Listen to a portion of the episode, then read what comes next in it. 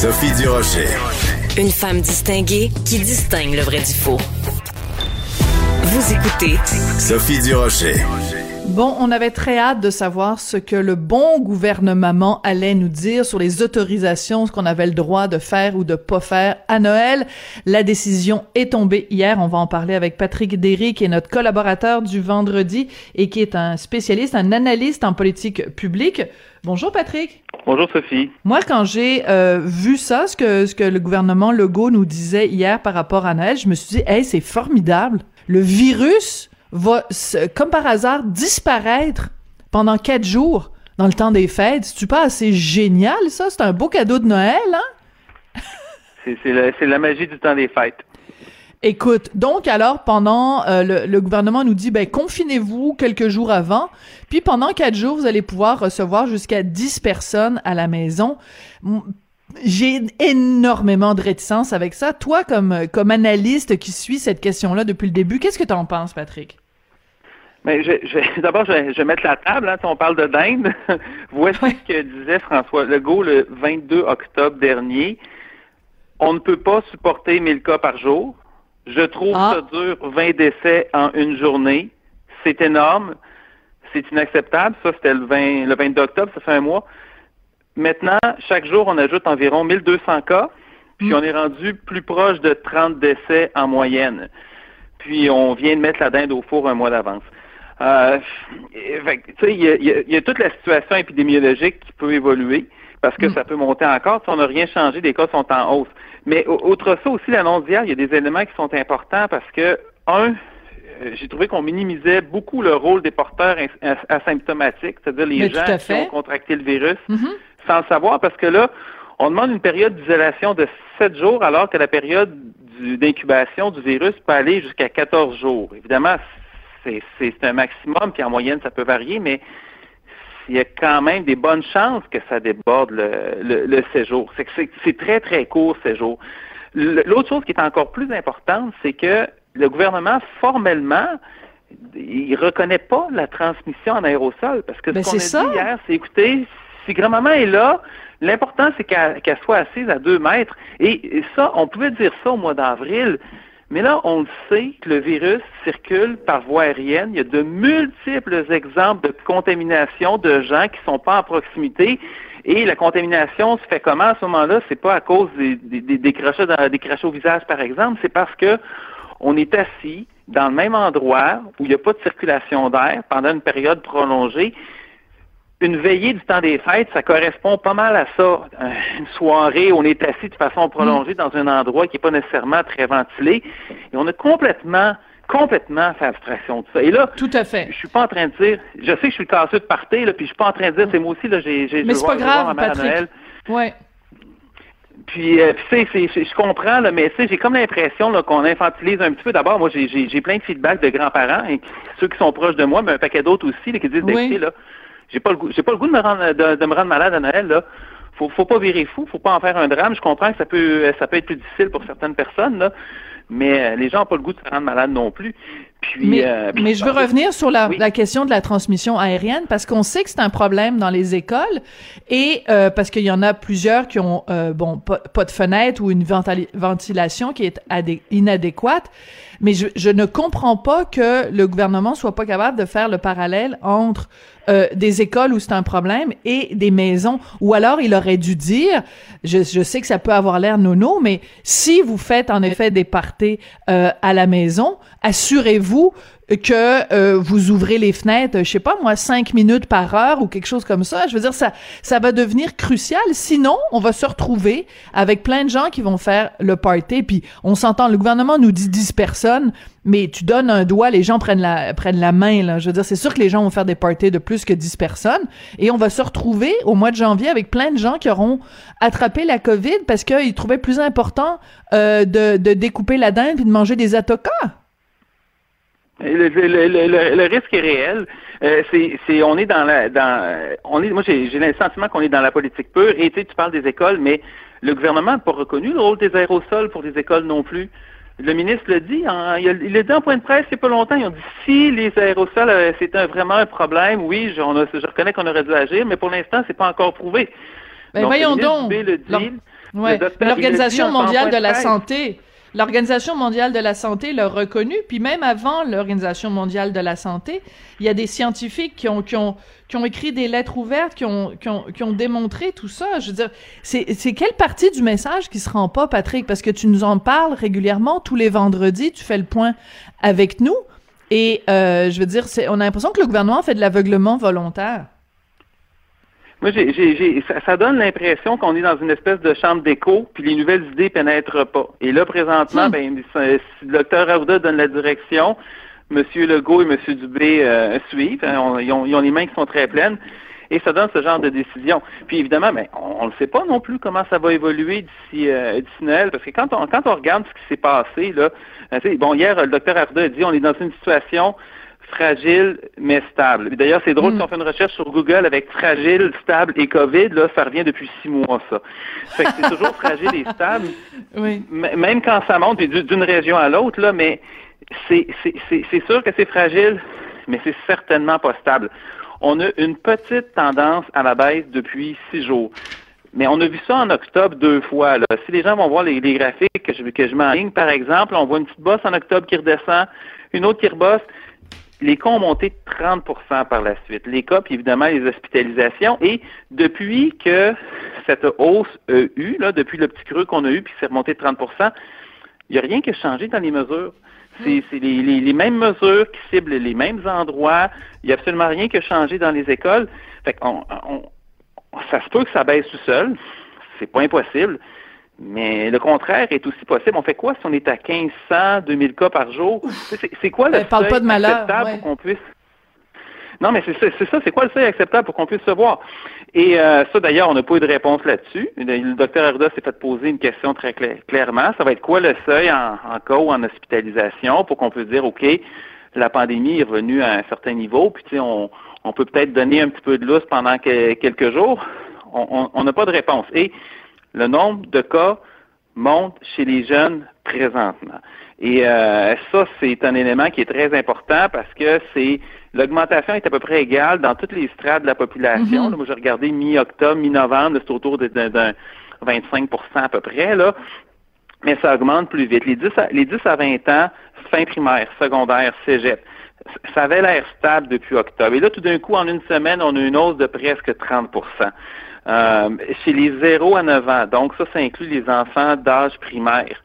Depuis la mi-octobre, on est passé environ 50 cas par jour à 115 cas par jour. Ça, c'est en début de semaine. Là, il faudrait que je vérifie où c'est rendu depuis, mais ça continue d'augmenter. Et la seule catégorie d'âge, chez, chez, en fait, celle chez qui ça monte le moins présentement, chez les 20 à 29 ans. Donc, ceux qui sont pas à l'école et qui ont habituellement pas d'enfants ou d'enfants d'âge scolaire. Fait que c'est ce que ça montre là, c'est l'école, c'est vraiment, euh, c'est pas, pas possible que les écoles accélèrent la transmission, que les écoles à distance et l'école à distance et le masque en classe ont possiblement aidé à ralentir la hausse pendant un certain temps, mais présentement, ça continue de monter encore, particulièrement au primaire. Fait quand on dit que les mesures fonctionnent, ouais, faut prendre ça, avec un, grain de sel. C'est pas, c'est pas, c'est pas suffisant. Ouais, écoute, euh, je veux revenir. Euh, je sais que c'était pas dans le plan de match parce que tu nous envoies toujours un plan de match. Euh, c'était pas nécessairement prévu dans, dans, le plan de match, mais je veux revenir sur quelque chose que tu as écrit hier, oui, sur ton compte Twitter. Tu disais que mercredi, ça fait une semaine après que ça a été annoncé par le ministre, le comité sur la ventilation est toujours pas formé. Ça, c'est une information de de Radio Canada. Il y a un sentiment d'urgence et on a l'impression que le gouvernement euh, se traîne les pieds. Et en plus, tu rajoutais sur ton tweet d'hier, tu dis Québec se base sur un rapport de l'Institut national de la santé publique euh, qui a été mis à jour le 28 juin. Mais on est rendu le 20 novembre. Et il y, a vraiment... Excuse-moi, je veux juste faire une petite correction. L'article de Radio-Canada disait ça, mais par la suite, ce qu'on dit, c'est que le rapport avait été mis à jour en nous. Mais quand même, en, en nous, c'était avant que l'école commence, avant qu'on voit ce qui se passe, donc ça fait quand même une éternité, avant qu'on sache de façon non équivoque euh, à propos du rôle des aérosols, puis qu'on voit que la transition dans les classes euh, s'accélère. Puis on voit la différence entre ce qui se passe, par, exemple, en Ontario et ici. Hein. L'Ontario, on le sait, eux, ils ont mis en classe à partir de 9 ans, donc la quatrième année, dès la rentrée. Euh, et en classe, pas, pas juste dans les corridors. Ils ont mm-hmm. aussi offert l'enseignement à distance, à qui il voulait. C'est pas un plan mur à hmm. mur comme on essaie de faire ici, c'est à qui il voulait. C'est une option qui est renouvelable aux 5-6 semaines. On peut hmm. faire un opt-in ou un opt-out au choix. Et qu'est-ce que ça fait aujourd'hui? C'est l'Ontario, quand j'ai regardé en début de semaine, on avait quelque chose comme 1100 cas actifs dans les écoles présentement. Au Québec, on est à autour de 3600 à peu près. Fait qu'on a plus que le triple des cas actifs dans les écoles du Québec avec une population moindre. En proportion, là, au Québec, on a cinq fois plus de cas dans nos écoles qu'en Ontario. Ça, c'est la réalité présentement. Et donc, on revient à l'affaire du comité, c'est que là, le, ministre est un petit peu coincé. Peut-être que lui est conscient du problème, mais là, d'un autre côté, le docteur Arruda et l'INSPQ le disent, bah, c'est pas, c'est pas si pire que ça, les aérosols, on n'a pas trop à s'en occuper. Mais là, il voit la situation et qu'est-ce qu'on fait? On a mis un comité. Un comité, c'est une façon de pelleter le problème en avant. Et on le pèle assez loin parce que malgré que les cas continuent d'augmenter, ça fait une semaine et on a on, a rien fait. Et d'ailleurs, c'est drôle parce que euh, j'ai déterré euh, une citation de M. Legault d'il y a plusieurs années. Là, on m'a pointé ça, puis c'est assez drôle. Il y avait un problème d'insalubrité dans les écoles. Il y avait des voitures, il y avait des dans, dans les classes. Et là, la ministre de l'Éducation avait répondu justement qu'on va mettre en place un comité. Et M. Legault avait été assez cinglant. Hein? Monsieur le Président, est-ce que la première ministre sait que sa ministre de l'Éducation a dit hier que pour régler les problèmes, elle va créer un comité un comité. Monsieur le Président, est-ce qu'on peut convenir que les commissions scolaires n'ont pas besoin d'un comité pour laver des planches? C'est excellent. C'est très bon. Très, très bon que tu aies déterré ça, Patrick. Euh, écoute, je veux absolument qu'on prenne le temps de parler euh, du vaccin parce qu'on a l'impression que c'est le Saint Graal.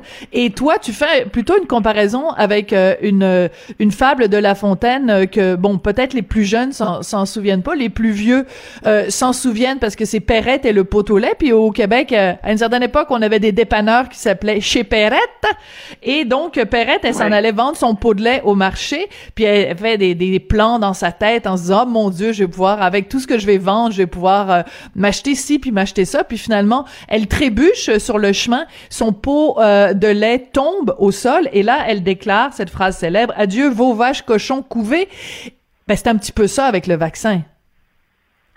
Oui, c'est ça. C'est Pépérette, elle voyait, ses, son lait, elle pouvait vendre le, lait pour acheter des œufs, vendre les œufs pour s'acheter des poulets, puis y avait les poulets l'échanger comme contre un cochon, les cochons contre un veau, le veau devient une vache, puis après ça, elle se voit avec tout un troupeau.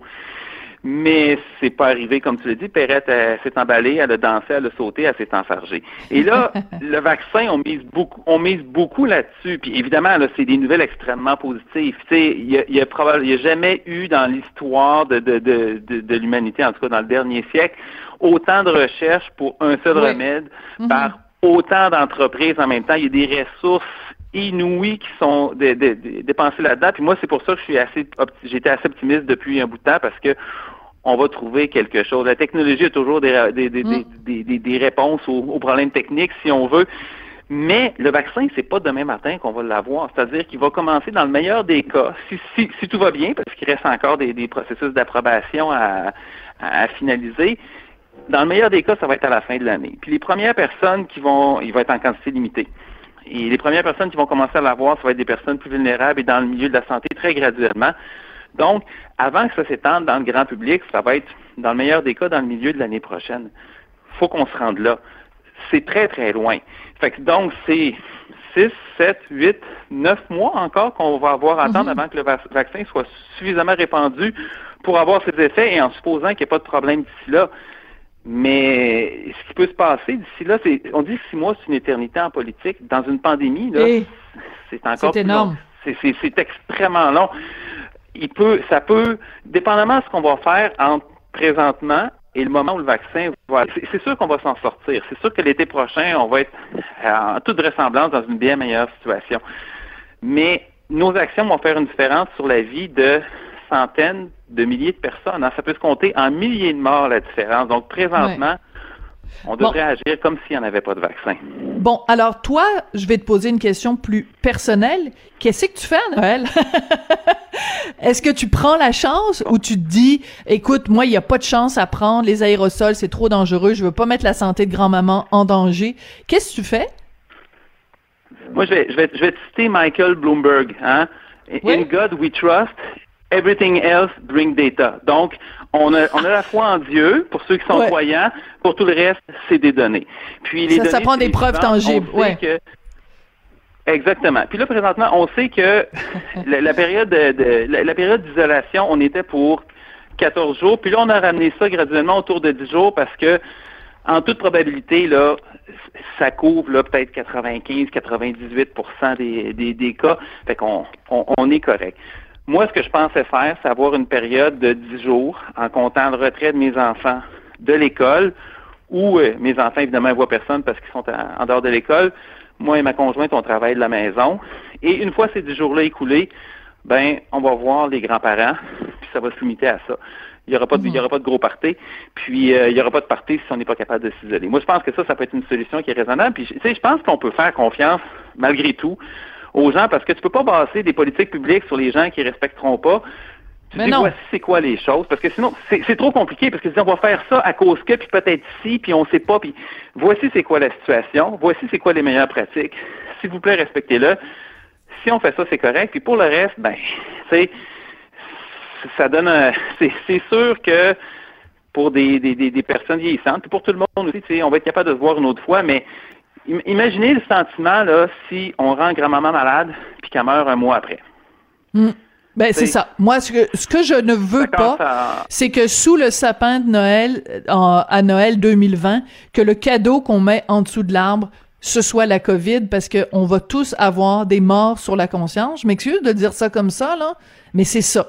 Donc moi, si j'aime les gens qui m'entourent, le plus beau cadeau que je peux leur faire, c'est soit de ne pas les voir, soit si je les vois, de me tenir à distance, pas de câlin, pas de bisous, puis euh, dans une pièce extrêmement bien ventilée.